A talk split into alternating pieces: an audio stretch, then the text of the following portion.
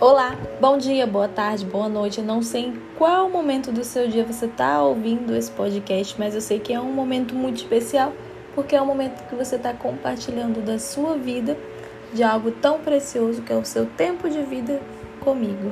Então eu quero, em primeiro lugar, agradecer sua presença e eu quero também me apresentar. Eu sou Rafaela Barbosa, estudante do mestrado em Educação pela Universidade Federal de Campina Grande formada em Geografia pela UFCG também e especialista em ensino de Geografia pela Universidade Estadual da Paraíba. O episódio de hoje será intitulado A Educação Brasileira da Nova República aos Governos Neoliberais. Então, vamos fazer essa discussão um pouquinho, é, tentar refletir um pouco sobre isso e enfim, tentar pensar um pouco além do senso comum, sair um pouquinho da caixinha.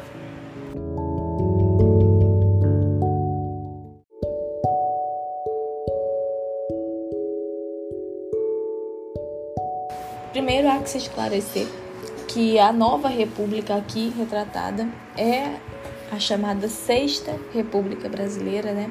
O período em que compreende o fim da ditadura militar a ditadura militar de 64 no Brasil, enfim, até os dias atuais. Essa é a chamada Nova República.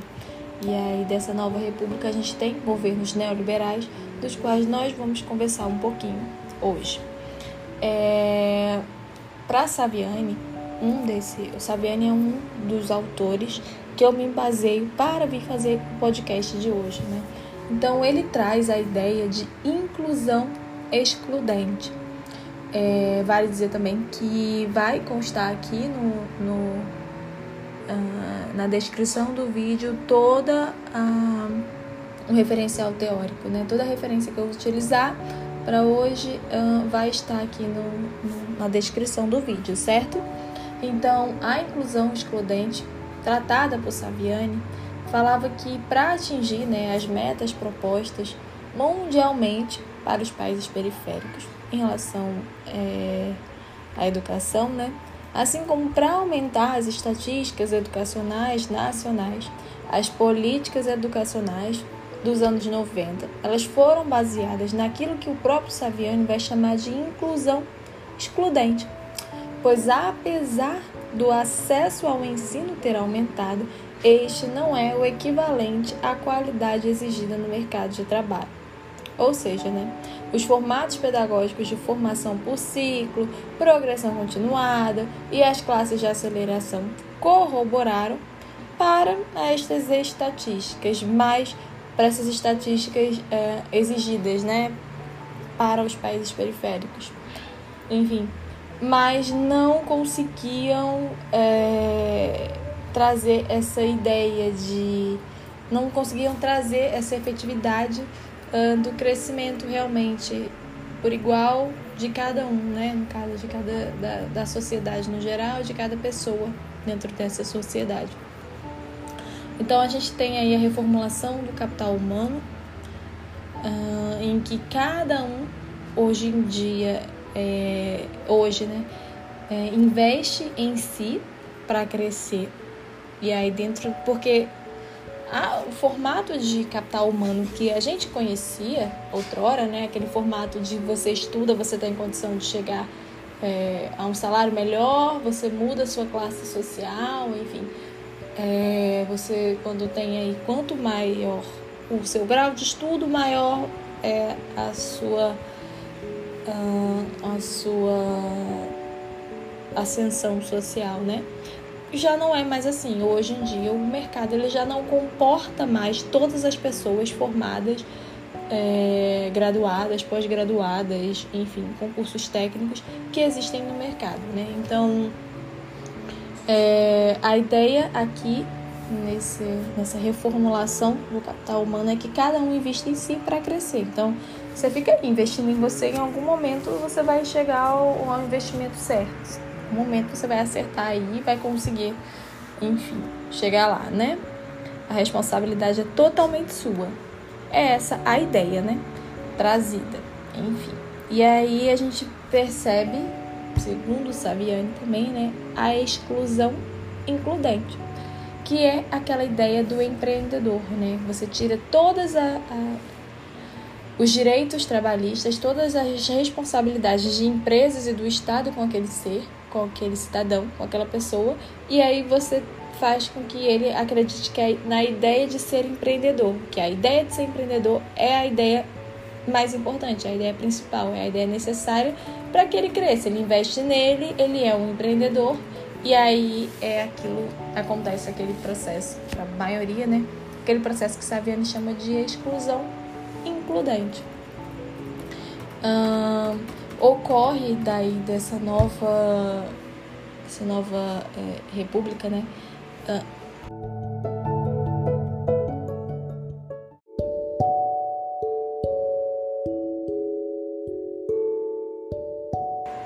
Então, aí desse momento histórico que a gente está vivendo, é, dessa nova república, existem correntes pedagógicas, tendências pedagógicas que, enfim, que decorrem desse momento histórico, né?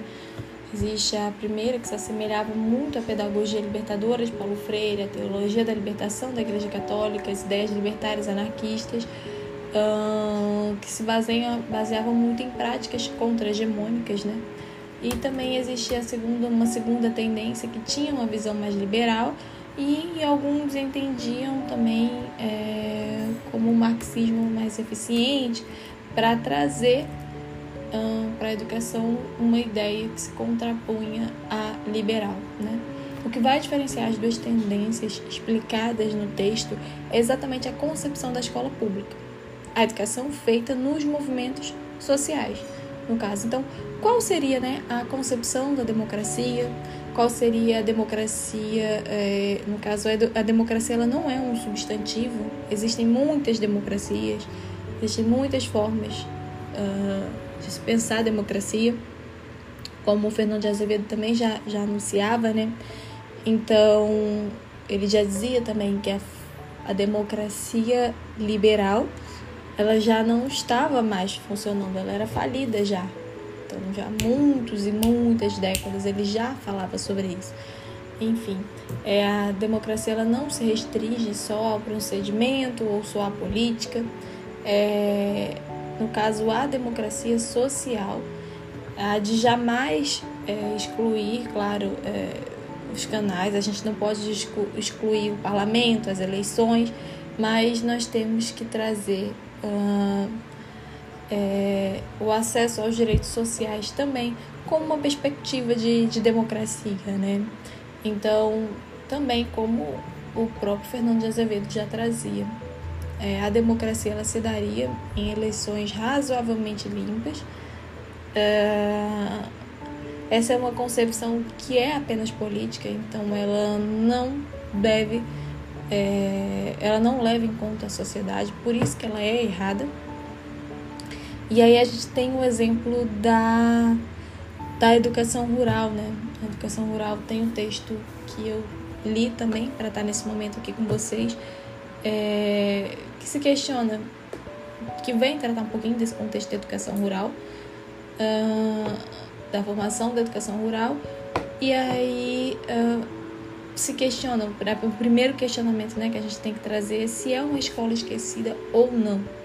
Se essa forma de fazer uh, a escola, essa forma de fazer a democracia, ela é enfim, excludente ou não, se essa forma de, de acesso, né, acesso ao rural, à educação rural, ela foi excludente ou não, ela trouxe uma enfim, até 1930 a educação rural ela sofria um certo descaso, mas com aquela concepção de se criar uma nação que se veio principalmente a partir do, do, dessa, do governo de Getúlio, né? É, a nação, enfim, a, essa ideia de, de melhorar a educação do campo, a educação rural, né? Ela, ela acabou tendo um pouco de ascensão. Então, o objetivo seria, né, nesse contexto, alfabetizar o maior número de pessoas, criando um caráter nacional, trazendo mais essa ideia de nacionalidade, né? Então, manter no imaginário das pessoas a chamada vocação agrícola também era um objetivo. E a ênfase educacional era dada para os locais onde haviam grupos de estrangeiros vivendo aqui, vivendo aqui no país, porque o governo sabia que era difícil imprimir uma ideia de nação brasileira neles e em seus descendentes. A partir de, dos anos 40, né, é, aquela escola que deveria ter o seu currículo voltado para a realidade da população rural, ela recebia um currículo padronizado e igual ao currículo das escolas urbanas. Então, há de se pensar também nos professores dessa época, né? muitos deles não eram preparados para é, o ensino rural, eles mal conheciam o mundo rural e assim que podiam, pediam transferência para uma escola urbana. Então, a profissão nesse momento ela era muitas vezes interpretada como uma vocação sacerdotal, é, e isso numa lógica de uma pessoa que vivia para aquilo sem aspirações financeiras, no caso, né?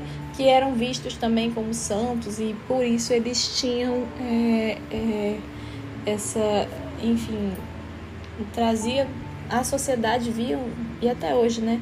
Em alguns momentos veem os professores como se fossem com veem os professores com ideias um tanto quanto moralistas, né? Enfim, é... a realidade aqui, né, é que essa educação rural ela perdurou e até hoje, é... claro, com algumas exceções, né, e com alguns avanços também, é, ela ainda perdura. Essa ideia da educação no campo, ela não. Ela, ela enfim, ser como algo não tão pensado, algo não tão amadurecido, algo não tão difundido como necessário, ela acontece, ela é uma realidade do nosso país, né? Uh, e por isso, essa prática contra-hegemônica deveria também partir dessa escola, é, dessa escola rural, né, dessa, dessa educação rural, na verdade, ela acaba ficando um tanto quanto comprometida muitas vezes, porque acaba-se por padronizar o ensino de tal forma que não traz as necessidades uh, que, enfim, que seria mais apropriada para se discutir numa escola é, rural e por isso muitas vezes é, até essa postura ela acaba como sendo conivente para uma manutenção de práticas hegemônicas na educação. Então há de se pensar também, né? Tem esse histórico da educação rural no Brasil que perdura até os dias atuais e a gente precisa pensar e refletir sobre é, enfim, sobre isso, né? Ah, até que ponto a educação rural também, ela, ela no Brasil, ela tem contribuído para, enfim, o rompimento, né, dessa de práticas hegemônicas ou para a manutenção, né, dessas práticas hegemônicas.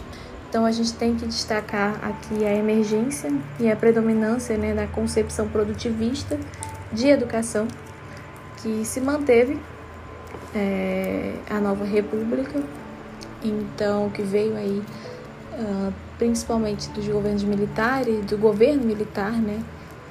E aí permaneceu, né, na educação essa, predominância dessa concepção uh, produtivista.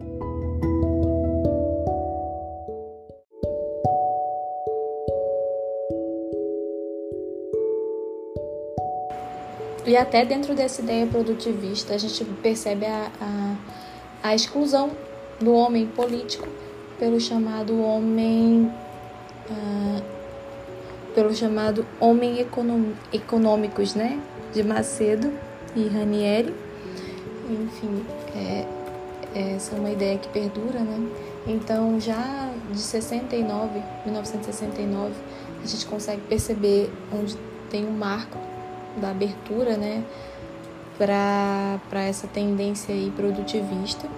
E aí a gente destaca algumas leis, né, a Lei 5.540 de 68, que trata da reforma universitária, o decreto número 464 de 1969, que fala sobre normas complementares, o parecer do CFE número 77 de 69, a implantação da pós-graduação e o parecer do CFE número 500 252 de 69 que fala sobre habilitações técnicas no curso de pedagogia. Uh, na segunda metade do, da década de 70 e no começo da década de 80, né, nessas orientações foram obtidas pelas correntes críticas, embora ainda estivessem enquanto referência da política educacional. É, e na década de no, 90, né, já refuncionalizada, a concepção produtivista suplanta a ênfase na qualidade social da educação que estavam presentes nos debates que marcou os projetos da LDB, tornando-a referência para o projeto de Darcy Ribeiro sobre a nova LDB inclusive no PNE de 2001. Uh, a transição democrática do nosso país ela é ambígua. O final dessa, dessa, dessa da ditadura militar, né, instaurada em, em 64, ela é para essa república e para essa democracia, ela é ambígua, como já afirma, ah, como já é afirmado, né? É, e na década de 80 nós conseguimos perceber a ascensão de tendências pedagógicas críticas, como pedagogias populares, né? É, tidas pelo povo e para o povo, como o MST, né, movimento sem terra, por exemplo, dos sem terra, né? E eles possuem propostas de educação. Então, de onde viria, no caso, essa categoria? Existiria algum critério de avaliação? É, segundo uh, quem é, né? Quem é o, o povo e quem são os oprimidos para se trabalhar dentro dessa, dessas pedagogias liberais, liberais não, desculpa, dessas pedagogias populares. É, o povo seria, é, enfim, seria o povo, né? E os operários seriam os oprimidos, os trabalhadores de forma geral. Mas será que nós poderíamos falar em classe? Na ditadura não se podia falar em classe. Então, qual é a figura dos educadores nas comunidades? Né? Essa figura que, enfim, como eu já retratei que tentava fugir um pouco dessas comunidades quando podia sair ao máximo dessas comunidades ou seriam figuras que realmente estavam ali inseridas porque ali queriam estar e tinham noção hum, do seu da sua responsabilidade, né? Então a categoria de classe ela não entra na discussão, certo? Ela é uma característica intrínseca nesse momento. E a inserção do neoliberalismo de, 1900, de 1990 no Brasil, ela aconteceu. Ela prometeu muito e não cumpriu aquilo que prometeu. Ela só cumpriu, eu diria, a parte mais uh, de conseguir trazer no ideário das pessoas aquilo que ela realmente queria trazer. Mas na prática, aquelas ideias libertárias, libera, liberais elas ficaram. Uh, uh, caíram por terra, né? Não conseguiu, por exemplo, manter uma estabilidade financeira. O Brasil passou por verdadeiros terremotos é, econômicos na década de 90, uh, passou por uma, por uma, certa estabilidade no início do, do século atual, né, no início do século XXI, e hoje nós já voltamos, ainda nesse momento neoliberal, nós já voltamos aí a viver uma instabilidade econômica em função desse governo liberal, neoliberal, perdão. É, o pós-liberalismo, enfim, é, hoje nós podemos chamar aqui né, de pós-liberalismo ou de libera, neoliberalismo de terceira via, onde nós chamamos o terceiro setor para atuação. É, nós, entre aspas, né? Nós, no, como eu digo, num, num ambiente é, neoliberal, pós-neoliberal, enfim. Quem seria né, essa, esse, essa terceira via? Seria, entre aspas, a sociedade civil organizada em prol do bem maior, em prol de, enfim, da, da sociedade, tirando é, do Estado responsabilidades que não cabem ou que não são, é, enfim, prioritárias dele, exclusivas dele, para que assim ele consiga gerir melhor aquilo que é de exclusividade dele. Enfim, quando nós chamamos para atuação o terceiro setor, nós abrimos é, as portas mais claramente, obviamente, para a terceirização. É, e aí nós temos uma pedagogia voltada, dentro de todo esse contexto, nós temos uma pedagogia voltada para a hegemonia. É, as políticas educacionais, enfim, implantadas pelo governo de Collor e de Lula, como trato no, no texto de Giacomelli, é, traz a ideia central, a tese central, né, do desenvolvimento das ideias que aqui apresentadas e de que todos os governos analisados eles compactuam com o mesmo modelo de sociedade, ou seja, a capitalista.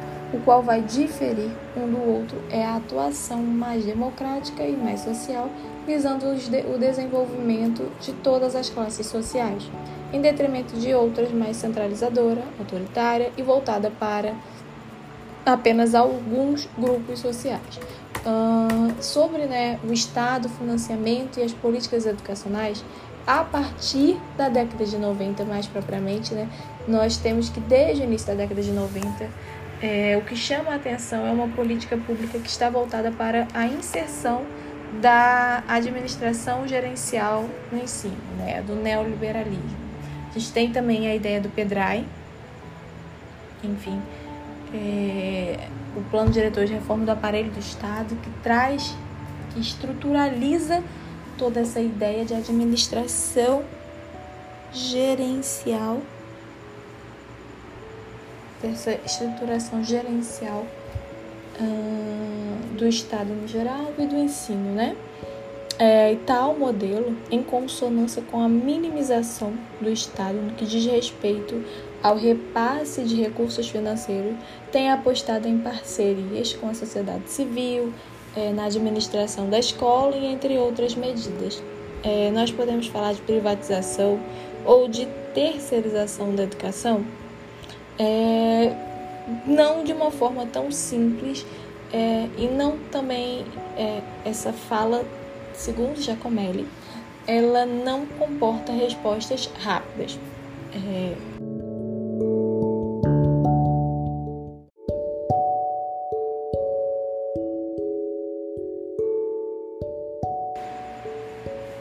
Ela não comporta né, respostas rápidas.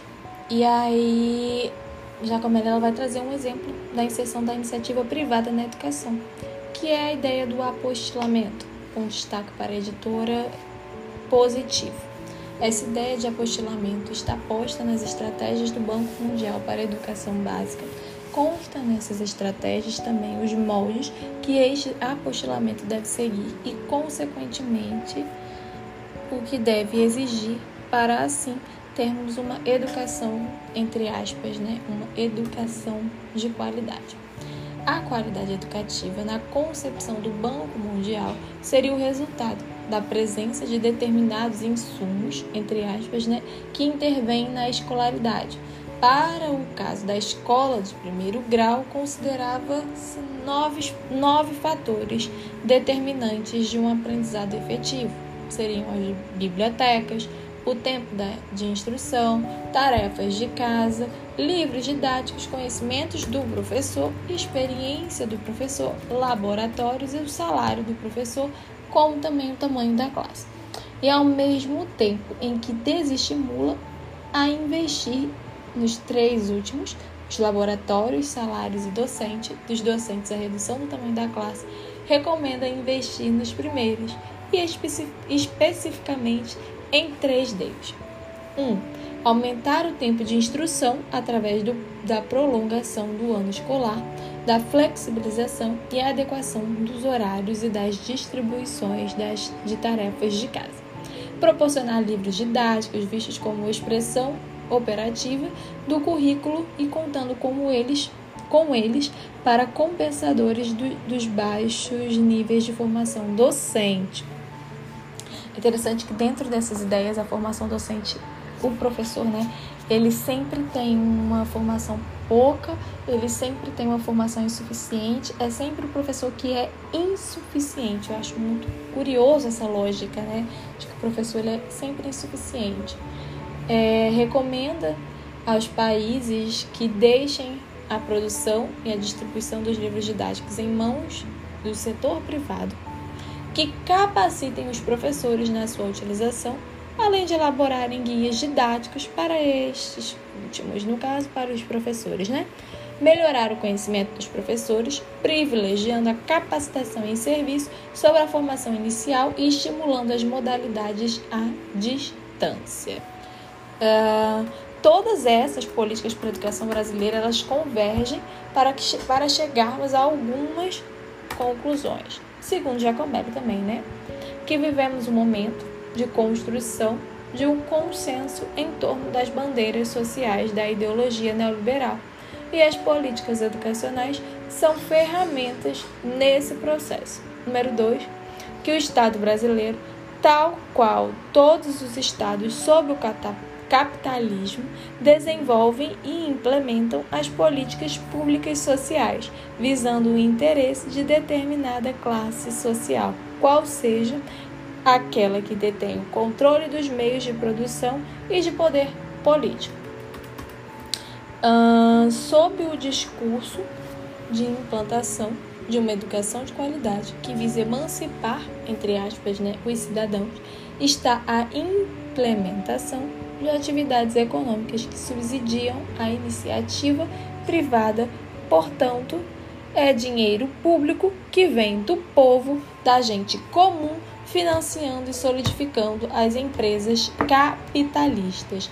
Nada mais injusto numa sociedade que prega a igualdade entre todos, não é mesmo? Não é assim? As políticas educacionais implantadas aí já do governo Collor e Lula, né? Do governo Collor ao governo Lula, né?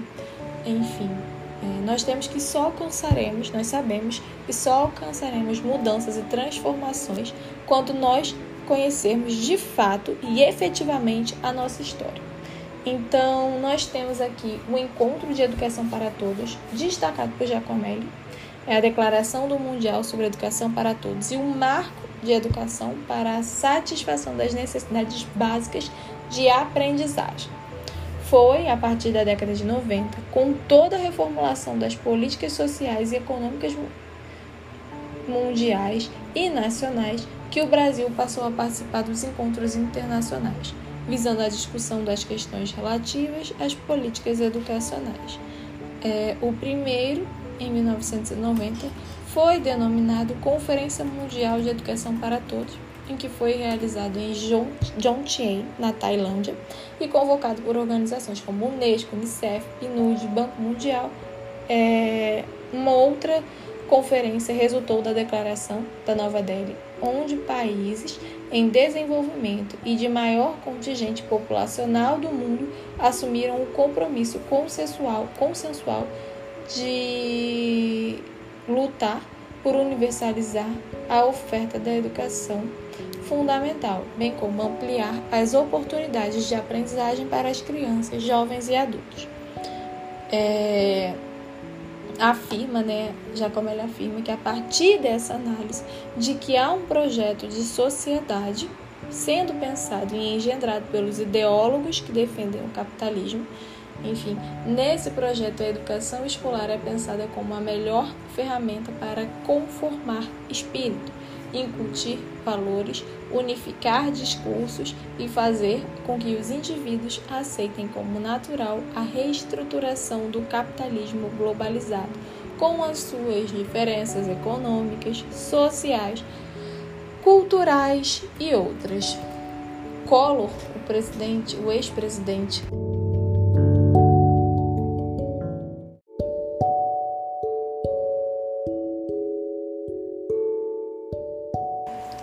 governo Collor, né, ele, o ex-presidente Collor, ele assume e ele traz também a privatização como uma palavra de ordem no seu governo. Não à toa nós temos é, nessa mesma década, como eu falei, o PEDRAD, Plano, Plano Diretor de Reforma do Aparelho do Estado. É, no governo de Itamar, nós temos uma descontinuidade do governo de Collor, onde é, aqui entre aspas, né, é dessa iniciativa que se devem buscar as origens da proposta e posteriormente seria retomada pelo governo de Fernando Henrique sob a forma do Fundo de Manutenção e Desenvolvimento do Ensino e Fundamental, Ensino Fundamental e Valorização do Magistério, instituído pela Emenda Constitucional número 14 de, do, de 1996 e regulamentada pela Lei 9.424 de 1996, em processo de implantação em todas as unidades da Federação a partir de 1998.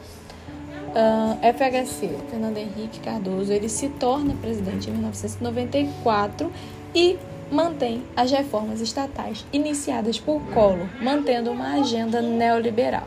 Em 1996, já com um posicionamento mais claro do que seria a educação para o seu governo, temos a aprovação de duas leis fundamentais para que nós consigamos entender esse momento, né?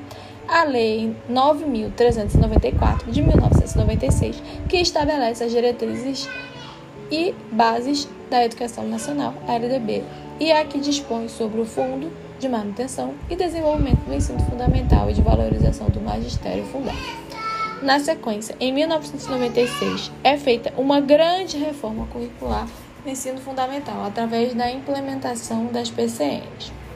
No âmbito do sistema escolar, essa selva, entre aspas, né, de legislação aprovada em 96 possibilita que o governo federal centralize em suas mãos a definição das políticas educacionais, mas descentralizando a execução para estados e municípios. Essa descentralização, que não leva em consideração as realidades de estados e municípios, acabou criando uma desigualdade muito grande entre cada cidade, né? De região e para região, e entre o estado para estado, no caso temos aí é, a ampliação e ou a criação de alguns programas federais, né? O Programa Nacional de Alimentação na Escola, o PENAI, o Programa Nacional do Livro Didático, o PNLD, o PDDE, a TV Escola, o Programa Nacional de Informática na Educação, o PROINFO, e o Programa de Formação de Professores em Exercício, PROFormação, e o PND. Segundo as autoras, Todos esses programas surgiram para atingir as orientações do Banco Mundial. E segundo Demerval Saviani, o PDE ele foi aprovado em fins do governo FHC, sendo que esse mesmo plano sofreu nove vetos presidenciais que incidiam sobre pontos importantíssimos referentes à promoção das mesmas políticas educacionais. Foram eles referentes em especial ao financiamento da educação, não assegurando recursos necessários para efetivamento é, e implementação do PNE. É, com a ascensão do governo de Lula, do governo Lula, né, com a ascensão do presidente Lula ao poder, tivemos um governo mais aberto do ponto de vista das demandas sociais, uma consolidação da economia, um freio na produção das privatizações e um fortalecimento das empresas estatais, sobretudo por meio do incentivo à pesquisa. É, na educação, a autora destaca que a política do Plano de Desenvolvimento da Educação, PDE, que expressa os esforços e a ligação com o PAC, segundo Saviani, é, entre as ações que incidem globalmente sobre a educação básica, situam-se o Fundeb é, e o plano de metas, o PDE, o plano de metas do PDE, o IDEB duas ações dirigidas à questão docente, o piso do magistério e a formação, entre aspas, né? complementadas pelos programas de apoio de transporte escolar, luz para todos, saúde nas escolas, guias das tecnologias educacionais, educa censo, mais educação, coleção educadores e inclusão digital, com o acréscimo de três novas ações: conteúdos educacionais, livre, livre do analfabetismo e PDE. Em 2009, ascendem a 15 ações que incidem globalmente sobre a educação básica. Ele retomou uma prática muito cara para os educadores, que é aquela de congregar os vários segmentos representativos no âmbito educacional para instaurar debates e propostas para a educação brasileira. É o caso da Conferência Nacional de Educação, que visou debater a construção de um sistema articulado na educa de educação, um, plan um novo Plano Nacional de Educação. Em 1 de 4 de 2010, em Brasília, com a participação de 3 mil delegados representando o país. E a conclusão que a autora traz é que é, ela, no caso, ela enfatiza né, que todas as políticas educacionais até aqui, mesmo a, as do governo Lula, é, elas compactuam e elas alicerçam esse modo de produção, o capitalista, esse modo de produção desigual, esse modo de produção excludente, é, esse modo de produção que não melhora efetivamente a vida das pessoas. Ah, é, assim sendo, é sob outra perspectiva societária que devemos pensar uma outra proposta educacional. E aí ela traz o exemplo, a fala de Saviani, né? Onde ele diz: estaríamos de fato provendo os recursos que permitiriam dar o salto de qualidade necessário para colocar a educação brasileira no patamar civilizado, condizente com a magnitude de seu território, de sua população e de sua economia, e estaríamos em condições de equipar adequadamente as escolas e dotá-las de professores com formação obtida em cursos de longa duração, com salários gratificantes, compatíveis com seu alto valor social.